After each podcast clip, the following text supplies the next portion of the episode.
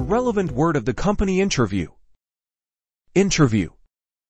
The company scheduled an interview with me next week for the open position. The interviewer asked me some challenging questions that tested my critical thinking skills. Initiative. John showed great initiative by taking on extra tasks without being asked. The new employee demonstrated her initiative by proposing a new project that would improve the company's productivity. Assessment. The manager conducted an assessment of each employee's performance at the end of the year. The assessment of the company's financial situation revealed several areas that needed improvement. Hiring. The HR department is responsible for hiring new employees.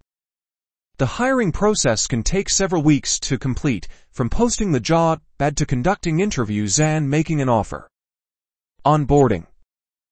The company's onboarding process includes a tour of the office and an introduction to the company culture. The onboarding program is designed to help new employees get up to speed quickly and feel comfortable in their new role. Orientation.